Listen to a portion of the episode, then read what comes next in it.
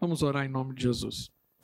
Pai, nós estamos reunidos em Teu nome e nós glorificamos o Senhor. Senhor, estamos aqui diante de Ti para ouvir uma palavra do céu, para sermos alimentados em nosso espírito, para sermos edificados como igreja. Que o Senhor abençoe, meu Deus, cada um que está aqui ou aquele que está ouvindo essa mensagem por meio da internet, ou está aqui sentado, tendo o privilégio de poder ouvir ao vivo. Que o Espírito Santo do Senhor venha ministrar o teu propósito, quebrando cadeias espirituais, trazendo revelação. Em nome de Jesus. Amém.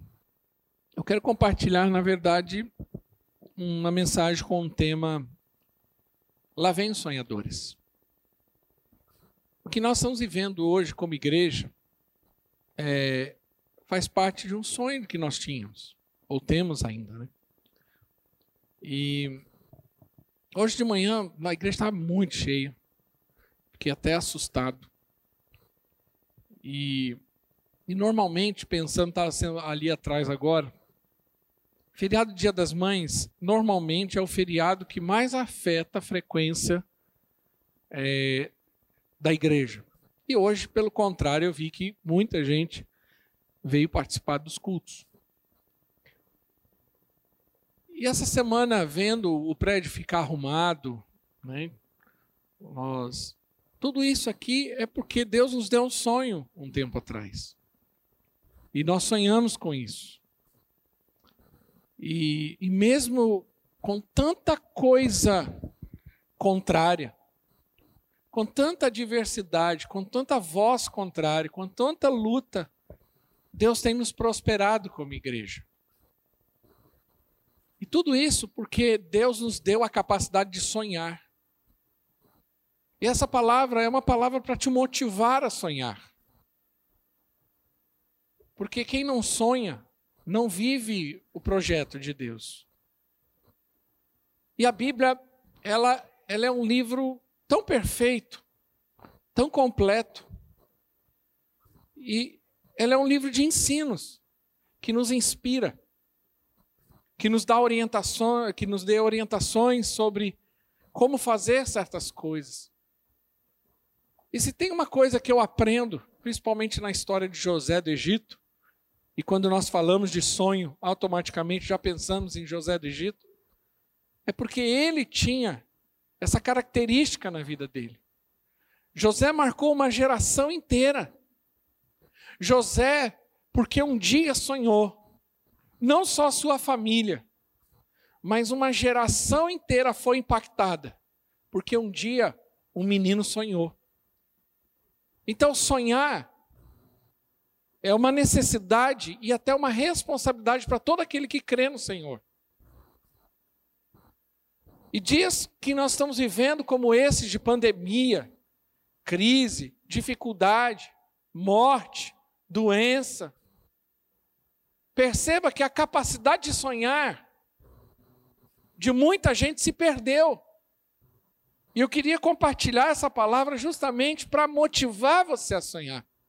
Nós estamos aqui hoje, né? E você pode se alegrar. Quantas pessoas vieram falar comigo hoje? Foi, pastor, o prédio está bonito, a fachada está ficando bonita, está tudo muito bonito, está dando muito orgulho. É muito interessante ver o comportamento das pessoas entrando, olhando isso. Mas tudo isso é fruto de sonho que Deus nos deu. Então eu queria motivar você a ouvir essa mensagem e a sair daqui hoje. Como diz a Jaque aqui no louvor, que Deus estaria restituindo, restaurando o sonho, a capacidade de sonhar de muitas pessoas. E eu queria ler o texto da palavra no Gênesis 37. Gênesis 37, 1. Fala a história de José, que foi o décimo primeiro filho de Jacó, conhecido também como Israel. Ainda não havia nascido Benjamim. E Jacó, e José tem uma história muito interessante. O versículo 1 diz assim: Jacó habitou na terra de Canaã, onde seu pai tinha vivido como estrangeiro. Pode ir passando, tá bom? Até o 11. Esta é a história fam da família de Jacó. Quando José tinha 17 anos, pastoreava os rebanhos com seus irmãos. Ajudava os filhos de Bila e os filhos de Zilpa, mulheres de seu pai, e contava ao pai a má fama deles. Ora, Israel, que é Jacó, gostava mais de José do que qualquer outro filho, porque ele havia nascido em sua velhice. Por isso mandou-lhe fazer para ele uma túnica longa. Quando seus irmãos viram que o pai gostava mais dele do que de qualquer outro filho, odiaram-no e não conseguiam falar com ele amigavelmente. Para por aí, vamos entender o contexto. José era o filho caçula até então, depois nasce Benjamim. E José era o queridinho do papai. Como todo caçula, ele se aproveitava disso. E. Você era caçula, né, André? Você está balançando a cabeça, né? E a Bíblia diz que o próprio texto fala que Jacó gostava mais do seu filho do que os outros, porque o caçula normalmente é o raspa de tacho, é o nascido no final, né? É o nascido depois. Então, não quero entrar no mérito aqui, senão dá confusão de família dentro do prédio aqui já. Não quero. Hoje é dia das mães, vamos viver em paz. Mas o texto diz que por causa disso seus irmãos odiaram, gostava dele. Ele ficava tomando peteleque toda hora dos irmãos mais velhos, bullying. E, sabe, aquelas coisas de irmão mais velho. E esse era o ambiente onde José vivia. Olha o versículo 5. Certa vez José teve um sonho. E quando contou aos seus irmãos, eles passaram a odiá-lo ainda mais. Ouça o sonho que tive, disse-lhes. Estava amarrando os feixes de trigo no campo, quando meu feixe se levantou e ficou em pé, e os seus feixes se juntaram ao redor do meu e se curvaram diante dele. Então imagine a cena. Ele fala: Eu tive um sonho, um sonho que a gente estava tudo lá no campo, recolhendo trigo e fazendo aqueles feixes de trigo. E o meu se levanta, e quando o meu se levanta, os seus rodeiam e se prostra. O cara é abusado, né? Imagine. Já não tem ambiente, ainda ele fica falando essas coisas. Então, olha o sonho. E a Bíblia diz que porque ele contou esse sonho, seus irmãos ficaram mais bravos ainda. Olha o versículo 8. Seus irmãos lhe disseram: Então você vai reinar sobre nós?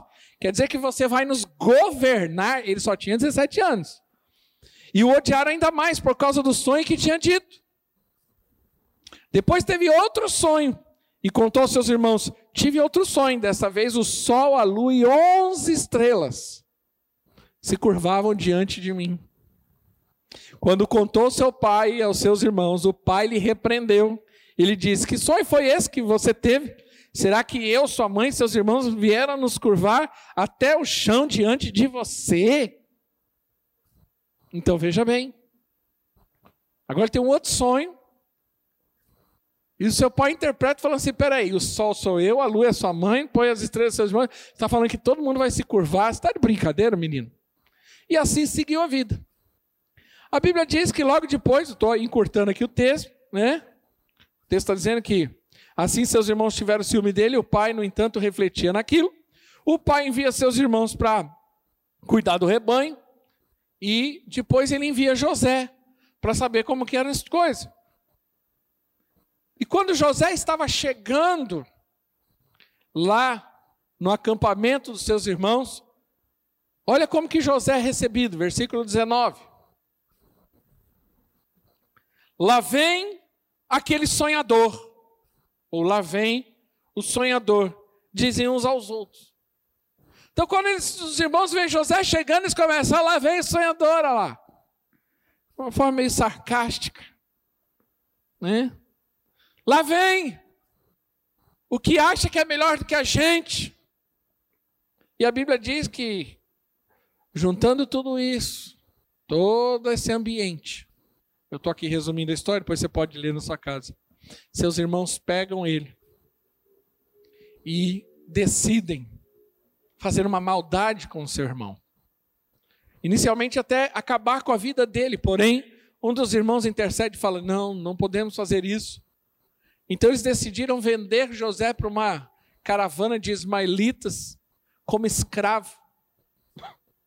A Bíblia diz que Inicialmente é jogado num poço, depois ele é tirado do poço, jogado, colocado, vendido como escravos, e essa caravana de ismaelitas leva José para o Egito. Seus irmãos voltam para casa com a seguinte história: pai, um animal do campo pegou José, acabou com a vida dele, você perdeu o seu filho, e aí seguiu-se a vida. Jacó ficou muito triste, sem saber de verdade o que estaria acontecendo. Seus irmãos acharam que tinham se livrado do problema, foram viver suas vidas, e Jacó agora, Jacó não, José se encontra agora no Egito. No Egito ele é vendido e vai parar na, na casa de um homem que era uma alta patente do exército de Faraó, chamado Potifar. E José, na casa de Potifar, ele começa a trabalhar e ele se destaca no meio dos seus irmãos, no meio da, da, ali dos, dos, dos escravos. Ele cai no agrado de Potifar. A Bíblia diz que havia uma graça diante dele. E ele agora se torna o responsável por todos os trabalhos na casa de Potifar. Porém, ele ali administrando a casa de Potifar, a, a riqueza de, de Potifar, a Bíblia diz que a mulher de Potifar se engraça com ele. Mas José era um homem de Deus, temente ao Senhor, pula fora dessa situação, mas ele é acusado injustamente pela mulher de Potifar. E agora José é preso numa prisão do Egito. Então, olha a vida de José. Quanto revés, quanto declínio. Os irmãos jogam ele num poço, daqui a pouco coloca ele numa caravana de Mailita, ele é vendido como escravo, vai parar na casa de Potifar. Na hora que ele está achando que as coisas estão melhorando, um outro revés na sua vida. Agora ele é colocado numa, num calabouço do Egito, injustamente. Durante anos ele fica ali, naquela prisão, conhece algumas pessoas. A Bíblia diz que ele cai na graça de novo e começa a administrar a prisão. Então ele administrou a casa de Potifar, agora administra a prisão. Mas um dia, Faraó tem um sonho. Ninguém consegue interpretar esse sonho. Até que um dos homens ali próximo de Faraó fala assim: Olha, eu conheci um rapaz lá na prisão. Esse rapaz ele interpreta sonhos. Faraó chama José. José interpreta o sonho de Faraó. Faraó fica abismado com a interpretação e com o conselho de José. E Faraó agora coloca José, que naquele dia acordou deitado numa cama fria de uma prisão, coloca ele como governador do Egito. José se torna agora o segundo homem mais importante do Egito. E ele interpreta o sonho de Faraó, dizendo que durante sete anos haveria prosperidade. E que nesse período de prosperidade o Faraó deveria guardar e administrar bem os recursos, porque viriam sete anos de dificuldades. E que a boa administração dos sete anos de prosperidade garantiriam sete anos de dificuldade. Justamente foi o que aconteceu. José, um homem, né, era o ministro da economia ali, de Faraó, prospera, administra bem, guarda recursos. Na, na fase que ele está bem, que o Egito está prosperando, quando vem sete anos de dificuldade, José ali agora tem recursos para administrar, até que um dia. Nesse período de seca, e a seca não pega só o Egito, pega toda a região, quem aparece na sua porta, sem saber de nada, seus irmãos vindo da terra de Canaã tentando negociar comida, porque em Canaã também tinha chego a crise. Seus irmãos não imaginam que aquele homem que detém agora toda a autoridade e toda, todos os recursos que eles precisavam era seu irmão que lá atrás eles sacanearam. José administra bem essa circunstância, até que ele se revela aos irmãos. Eu estou aqui cortando a história. E depois ele ainda traz toda a sua família para morar no Egito, porque a sua família ia passar dificuldade. Então José, um garoto que começou sonhando, um, chega ao ponto de se tornar um homem que impactou toda a sua geração, que salvou a sua família e muitas pessoas de passarem dificuldade, porque um dia tudo isso começou Porque ele teve um sonho e sonhou diante de Deus. O que, que é um sonho? Quando nós falamos de sonho aqui, eu não estou falando de sonhos daquele que você come uma feijoada como eu comi hoje e vai dormir de barriga cheia. Eu estou falando sonhos daquilo que Deus coloca no seu coração. O sonho, ele é uma projeção de um alvo a ser alcançado. Sonho nada mais é do que uma visão de um futuro desejável. É aquilo que você sonha, você imagina, você projeta. Antes de acontecer, antes de se concretizar, dentro do seu coração, aquilo já tem uma certa existência. E é o que aconteceu com José. Um dia Deus deu um sonho para ele, que ele estaria no governo, que ele estaria numa posição de autoridade, que os seus irmãos iriam se prostrar. Ele entendeu isso, que era da vontade do Senhor. E ali começou um processo. Entre com 17 anos ele começou a sonhar. Mas houve um processo de anos e anos até que ele pudesse viver de fato seus sonhos. E Deus está nos chamando nesses dias para sonhar. Tudo isso que nós estamos vivendo isso aqui, isso aqui é um fruto de um sonho, de uma visão que Deus tem nos dado. Sonhos que o Senhor tem nos dado há anos. E isso aqui se reflete na estrutura, mas se reflete em pessoas, se reflete na forma que nós trabalhamos. Tudo isso é fruto de um sonho. Eu queria compartilhar isso com vocês. Quantos têm sonhos aqui? Diga a mim. Você tem sonhos no Senhor? Deixa eu te falar como você pode viver esses sonhos, aprendendo lições com José. Primeira coisa, não compartilhe seu sonho com quem não pode sonhar com você. Perceba que muito problema começou porque José chegou e foi contar com seus irmãos. E seus irmãos já tinham birra dele, já tinham ciúmes dele, já tinha uma certa intriga com ele. E a Bíblia diz que os seus irmãos passaram a odiá-lo ainda mais. E ainda estavam trabalhando para que o sonho dele não acontecesse. Olha aqui para mim preste muita atenção. Tome cuidado com quem você abre o coração. Tome cuidado com quem você expõe certos projetos. Porque existem pessoas que são matadores de sonho. E que às vezes, se você contar para ela, ela vai trabalhar contra. Nós temos que tomar cuidado. Eu tenho falado isso e repetido isso há semanas. Tome cuidado com quem você anda, com quem você compartilha, com quem você coloca dentro da sua casa, com quem come com você na sua mesa, com quem toma cafezinho com você. José começou a ter problemas porque ele compartilhou sonhos com as pessoas erradas. Nós precisamos aprender a compartilhar sonho com as pessoas certas. Mas quando você sonhar, também não espere unanimidade. Porque nem todo mundo vai sonhar com você também.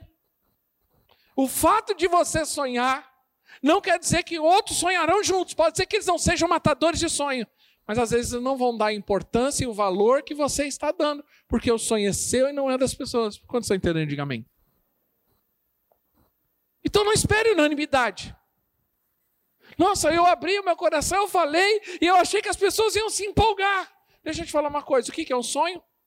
O sonho é uma visão de um futuro desejável. É algo que você vê, é algo que você percebe, porque sonho e fé são sinônimos. Eles andam junto. O que é fé? Fé é a certeza daquilo que ainda não existe. E o que é sonho? é a visão de um futuro desejável. Fé e sonho são sinônimos. Você compartilha. Quem tem fé sonha, quem sonha tem fé.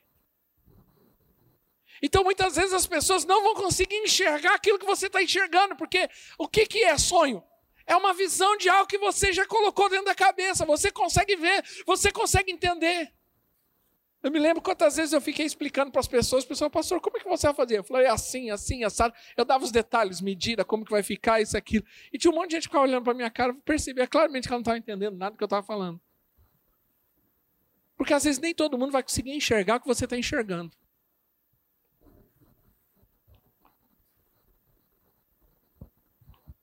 Segunda coisa, sonho não é um acaso, mas ele também é uma consequência de um processo, de uma postura e de um comportamento. Existe uma diferença entre sonhar e ter ilusão. Tem gente que vive de ilusão, por isso que termina frustrado. O sonho, o sonhador termina alegre, mas quem tem ilusão vive frustrado. É aquele tipo de pessoa que fica protelando, fica jogando para frente, fica dando desculpa em relação aos seus sonhos. Ele fica lá até ele tem até uma visão. Ele até tem uma clareza do que ele gostaria, mas ele não tem uma atitude que seja condizente com o seu sonho. Vou dar um exemplo. Eu tenho um sonho de me tornar uma pessoa muito bem sucedida na vida. Ótimo. Um bom sonho. Porém, o que você tem feito de fato para ver esse sonho? Eu não gosto de estudar. Eu não gosto de ler. Eu não gosto nem de ir para a escola. Eu não gosto de aprender. Eu não gosto de ouvir ninguém. Eu gosto de dormir até o meio-dia e não gosto de, de, de fazer nenhum trabalho de, muito esforço. Deixa eu te falar uma coisa: você vai ver uma verdadeira ilusão, vai terminar a sua vida frustrado. Porque isso é ilusão. Você precisa ter um comportamento coerente com seus sonhos. Quanto estão entendendo? Diga amém.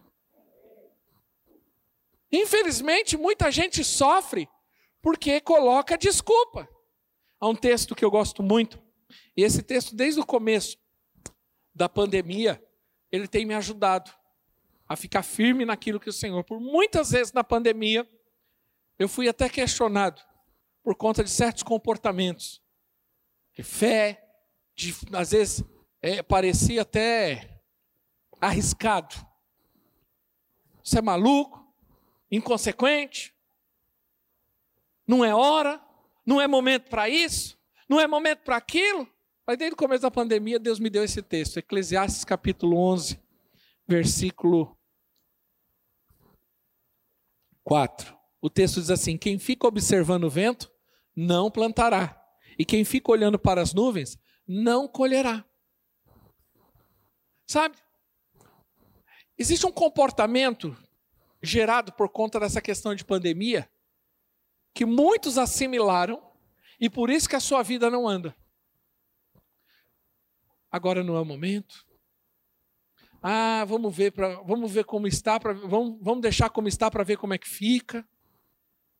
Então começou a usar esse tipo de desculpa como muleta para não realizar para não fazer. Agora não é hora, nós estamos no meio de uma pandemia, então agora não é hora para abrir empresa, agora não é hora para arriscar, agora não é hora para empreender, agora não é hora para abrir célula, agora não é hora para abrir igreja, agora não é hora, agora é hora de ficar em casa quieto. Então muita gente começou a ficar tendo esse comportamento. O que, o texto está dizendo? Quem fica observando o vento não planta, ou seja, fica parado olhando as coisas. Ah, eu não vou fazer nada, eu não sinto que agora é hora. A Bíblia diz que esse tipo de gente não vai colher nada. Por quê? Porque na hora que era para plantar, ela não plantou. A Bíblia diz em Gênesis capítulo 26 que há uma crise, há uma fome, há uma seca. Mas é, Isaac recebe uma palavra de Deus e a Bíblia diz que ele, naquele ano, no meio de uma crise. Ele ouviu a voz de Deus e obedeceu. A Bíblia diz que ele semeou. E porque ele semeou, ele colheu cem vezes mais. Ontem, uma das pessoas que estavam aqui comigo me ajudando, ele falou para mim uma coisa muito interessante. Ele falou assim: ele, falou, ele viu, né? Estava aqui trabalhando conosco. Ele falou, pastor, muito bonito, ficou lindo. Ele falou: é verdade, pastor. Você fala uma coisa e é verdade. Nós decidimos vender o lenço em vez de ficar chorando. Essa é a realidade. Ou eu parava e ficava olhando, olha, olha a crise. Porque a dificuldade, porque agora não é hora, coronavírus, não é hora de fazer culto, não é hora de fazer isso, não é hora de fazer cela, não é hora de reformar, não é hora de gastar dinheiro, agora não é hora de nada. Como que nós estaríamos? Mas uma hora Deus falou comigo, para. Quem fica olhando? Porque deixa eu te falar uma coisa, tem muita gente esperando uma normalidade. Deixa eu te falar uma coisa, não existirá mais normalidade. A normalidade é isso. Isso é o novo normal. Não, vamos esperar, eu vou esperar a vacina. Deixa eu te falar uma coisa: vai vir vacina, vai vir doença, vai vir outra vacina, vai vir outra doença, e assim vai ser a vida da gente. Eu falo isso e repeti semana passada, repito, falei semana passada. Nós estamos numa guerra. Essa guerra não vai ser tão, tão curta quanto nós imaginamos. Essa questão de coronavírus não é uma questão de, ah, não, mais dois, três, quatro meses vai estar todo mundo vacinado, aí nós vamos voltar tudo normal. Não, vai voltar normal, vai ter, esse é o 19, vai ter o 20, o 21, daqui a pouco estamos no 32, e não tem, nós vamos ter que aprender a lidar com isso. Agora, a questão é o seguinte, ou eu fico parado, vai passar minha vida e não realizo nada, ou eu começo a fazer alguma coisa de fato. Ah, não, não é hora de abrir célula. Como não? Não tem gente indo para o inferno. Ou o diabo também falou: não, vou parar. O diabo está de férias. Não é de férias, como que é? Ele está de quarentena. O diabo está de quarentena. O diabo está de quarentena. Então o diabo não. não então, entendeu? O, o, o inferno fechou. Não, cada quarentena, o shopping fechou, comércio fechou, vamos fechar, o inferno não entra mais ninguém, vamos ficar tranquilos. Então não precisa evangelizar, não tem gente que está precisando de salvação. Deixa eu te falar uma coisa. Essa é a grande oportunidade da igreja. Essa é a grande oportunidade da igreja. De nós evangelizarmos. De falarmos de Jesus. De falarmos do amor de Deus. Nesse ano de pandemia, enquanto está todo mundo falando assim, vamos fechar a igreja, nós abrimos o projeto de Limeira, agora abrimos mais uma célula em, em Campinas. Por quê? Porque é o momento da gente semear. Quem está entendendo, diga amém. Sabe? sabe o que eu acho lindo na vida, que é uma das coisas que mais me encanta em José? Que mais revelam a sua grandeza. Porque você sabe que a grandeza não tem a ver com um local. A grandeza de um homem reside dentro dele. Guarda isso que eu estou dizendo. A grandeza de um homem está dentro dele e não no lugar que ele está. Vou te explicar por quê. José nasceu numa família abastada. Ele aprendeu a viver com prosperidade.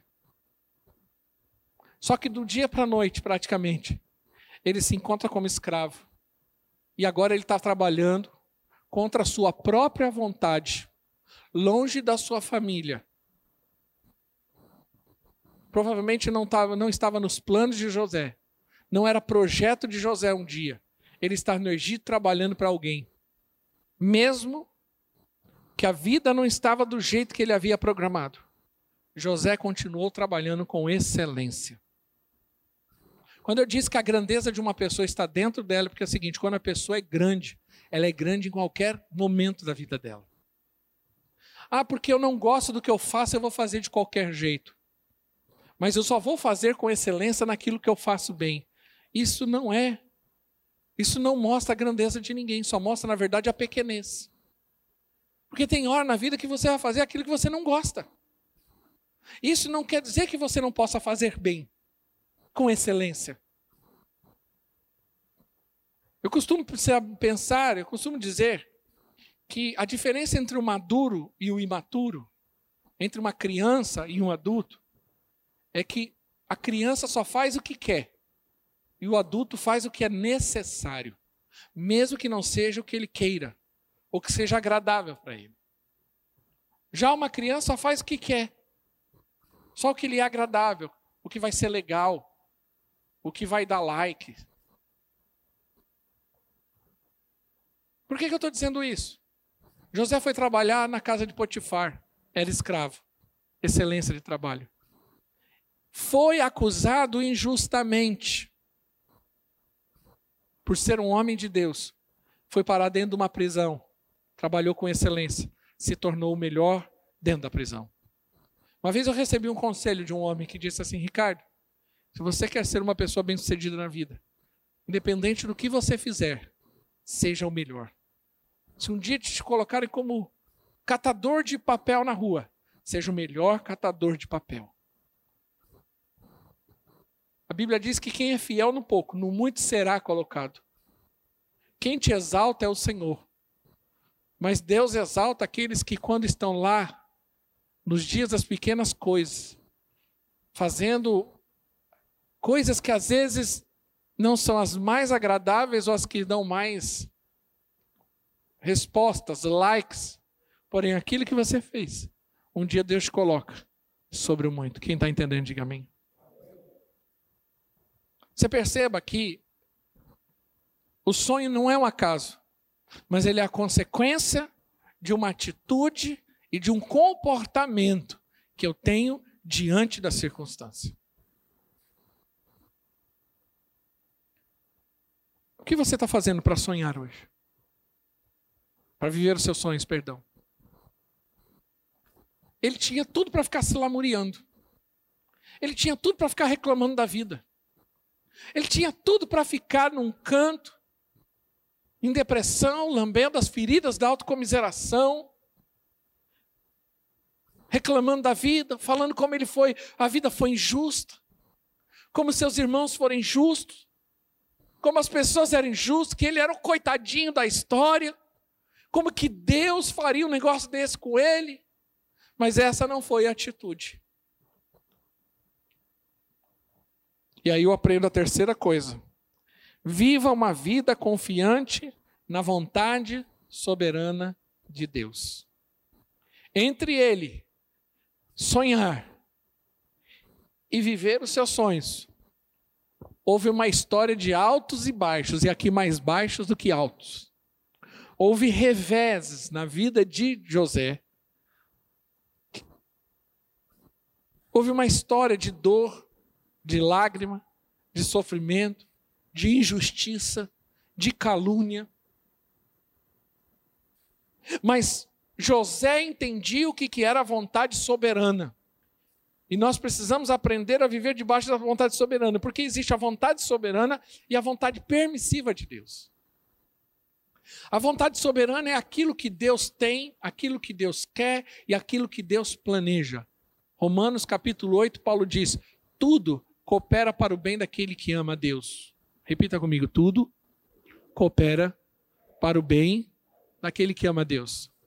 Agora, o que, que significa tudo para você? Tudo é tudo. Dentro do tudo tem o dia da alegria, mas tem o dia da tristeza. Dentro do tudo tem o dia da lágrima e tem o dia do sorriso. Dentro do tudo tem o dia da festa, mas tem o dia do luto. Tudo é tudo. Ele entendeu a soberania de Deus. E que tudo que acontecia com ele, ele sabia que havia um propósito de Deus para o conduzir a viver aqueles sonhos que ele estava vivendo. Um dos maiores testes da nossa vida, vai por mim. Isso eu posso trazer com toda segurança. Um dos maiores testes da nossa vida é a gente conseguir ultrapassar e vencer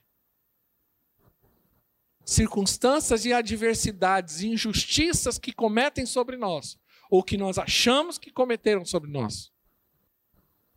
E ainda a gente sair bem dessa história.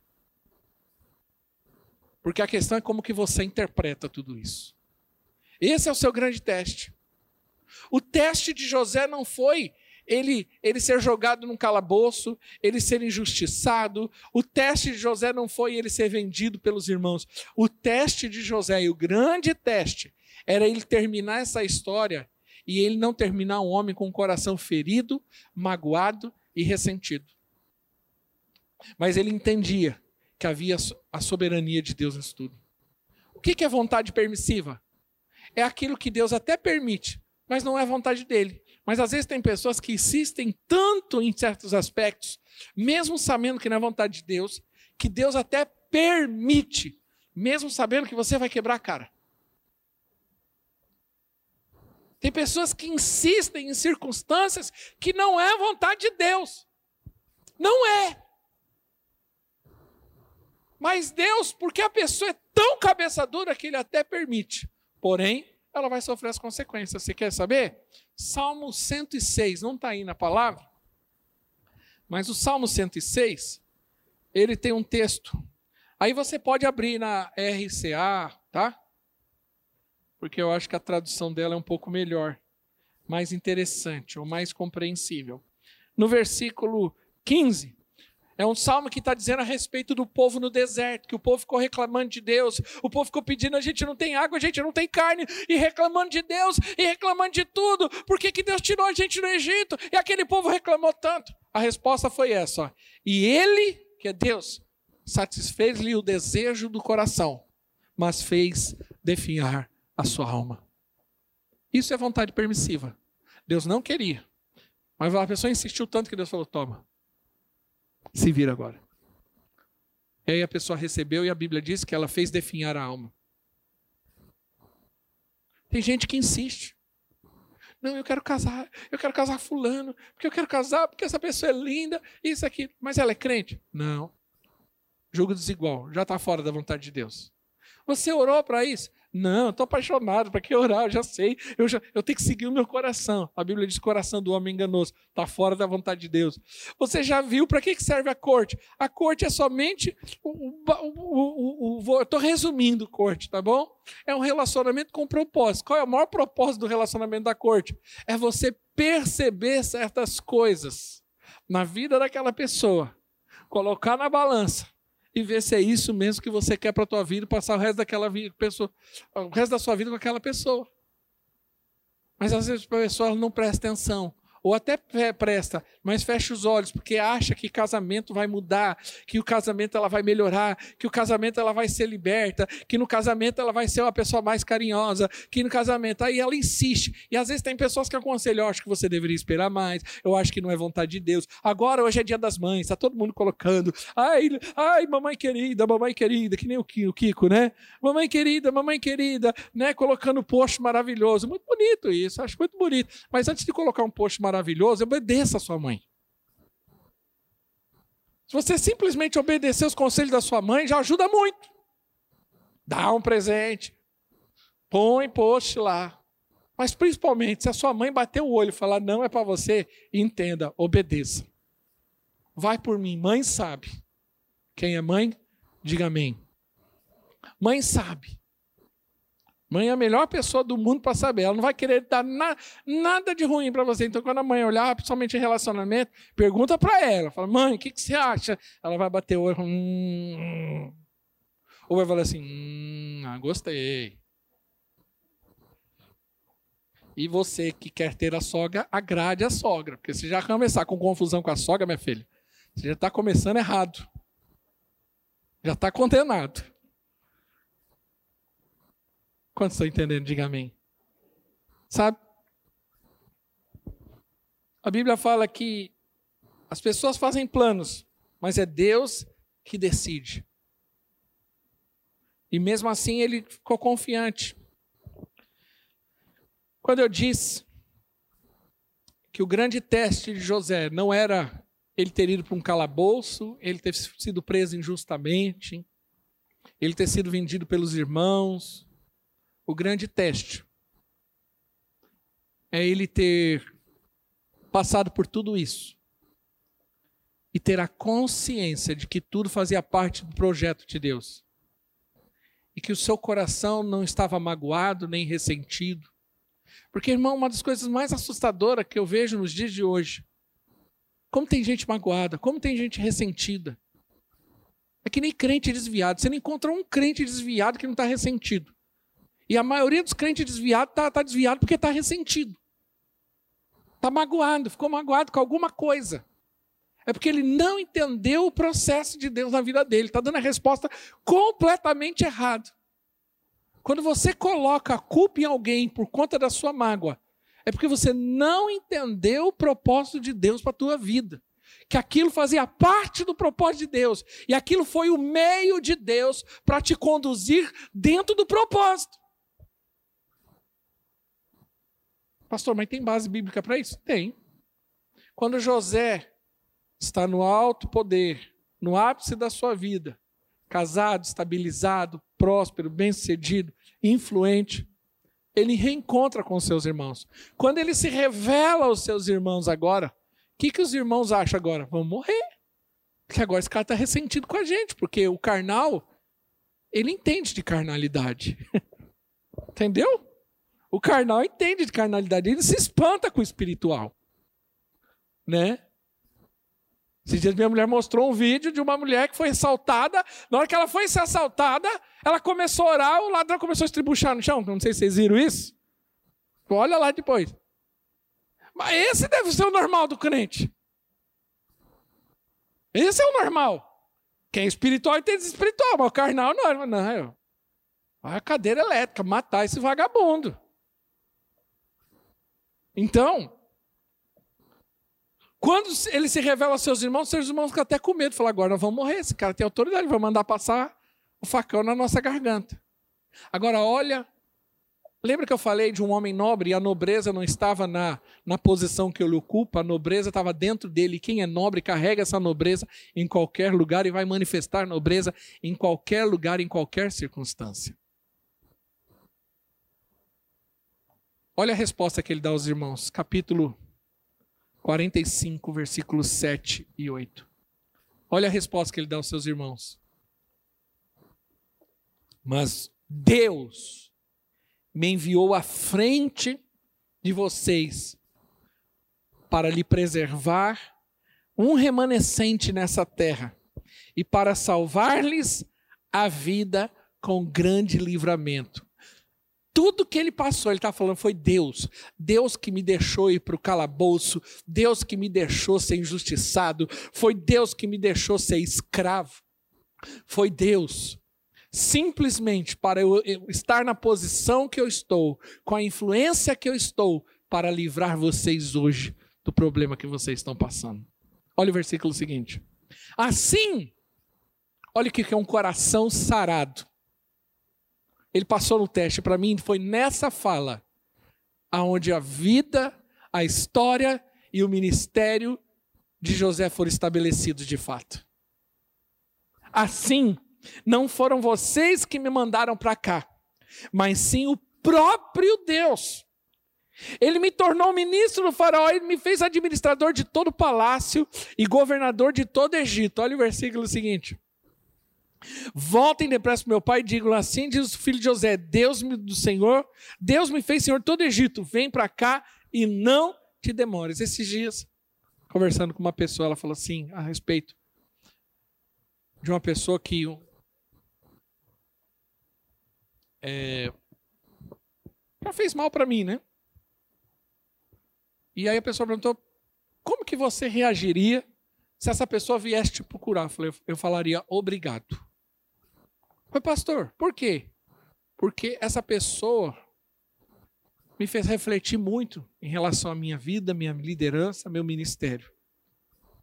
E se eu acho que eu melhorei como pastor e como líder, foi porque essa pessoa fez o que fez. Agora, o que ela fez, o problema é dela. A questão é que eu quero dar a resposta certa para o Senhor. Você está entendendo? Ai, me injustiçaram, me caluniaram, me jogaram no calabouço. Eu sou o coitado da história. Eu amo, eu amo essa história de José porque José ele tem um comportamento totalmente diferente de muita gente hoje. José não se torna vítima da história, ele se torna o protagonista. Você decide como você vive a sua vida. Ou como vítima ou como protagonista. Ou como coitado de que todo mundo é injusto, porque o mundo é injusto, porque só comete injustiça, porque você é o coitadinho. Ou você fala assim: Eu entendo. Por isso que eu gosto de história de Jó. Deus deu, Deus tirou, bendito seja o nome do Senhor. E para encerrar, Aceite a graça do Senhor para viver os teus sonhos. Aceite a graça do Senhor como uma realidade para a tua vida, para você viver os seus sonhos. Por que eu estou dizendo graça? Porque tem muita gente que deixou de sonhar ou não sonha mais, porque ela não se sente nem merecedora de tal bênção. Porque ela acha sempre que a sua vida não é escondizente que ela nunca está bem o suficiente. Ela nunca está apta o suficiente. Ela vive debaixo de condenação, achando que ela não tem, não pode, não merece viver uma condição melhor de vida. Quando estão entendendo, diga amém. José é a, a, a expressão da graça. Ele tinha tudo para dar errado. Ele tinha tudo para não dar certo. Mas ele começa sonhando. E passa a vida dele confiando. E em todos os momentos você percebe que ele descansa no Senhor. Ele entende que não tem nada a ver com ele. Em toda essa fala que nós acabamos de ouvir, você percebe que em nenhum momento ele fala assim: fui eu que fiz, fui eu que dei resposta, fui eu que fiz aquilo. Nós enxergamos isso nele. Mas ele não fala isso, porque o que ele fala foi Deus. Porque Deus, foi Deus que fez. Quando eu falo confie na graça, eu estou dizendo confie na bondade de Deus. Os meus planos, como diz a palavra do Senhor, são maiores do que os seus planos. Olhos não viram, ouvidos não ouviram, e não subiu ao coração do homem aquilo que está preparado para você. Se você acha que você está vivendo uma vida boa, você não tem ideia daquilo que Deus tem reservado para você. Quantos conseguem dizer amém? Confie na graça do Senhor. A banda pode subir, por favor. Equipe de diaconia se prepare lá no fundo. Mas eu quero compartilhar essa realidade com vocês. 1 Coríntios 15, 10. Olha o que Paulo escreve a respeito do seu ministério. Paulo tinha um ministério bem-sucedido, influente, impactante, e até hoje sofremos o reflexo do ministério de Paulo. Mas olha a resposta de Paulo. Mas pela graça de Deus, sou o que sou. E se sua graça para comigo não foi inútil, antes trabalhei mais do que todos eles, contudo, não eu, mas a graça de Deus que está comigo. Paulo diz: Não sou eu, mas foi a graça de Deus. Deixa eu te falar uma coisa: tudo que nós estamos vivendo, e eu comecei a testemunhar no início dessa mensagem, não tem nada a ver comigo, mas tem a ver com Deus. Não tem nada a ver com a condição humana. Naturalmente não poderíamos, aos olhos naturais não teríamos condições, mas pela graça de Deus eu sou o que sou. Ah, mas a crise, a adversidade, a dificuldade, o coronavírus. Eu não estou olhando para isso. Eu estou confiante na bondade de Deus. E é por causa da bondade dele que eu vou desfrutar do melhor dessa terra. Quando estão entendendo, diga amém. Às vezes, quando nós falamos aqui, alguém ministra a respeito de uma circunstância melhor e favorável a pessoas que não se sentem qualificadas. Mas eu não posso ser feliz no casamento. Mas eu não posso ter uma casa melhor. Mas eu não posso ter um ministério próspero, bem-sucedido. Eu quero te dizer uma coisa. Você pode não se sentir qualificado, mas o Senhor, por conta da sua bondade, vai te abençoar e o nome dele será glorificado. Fique de pé.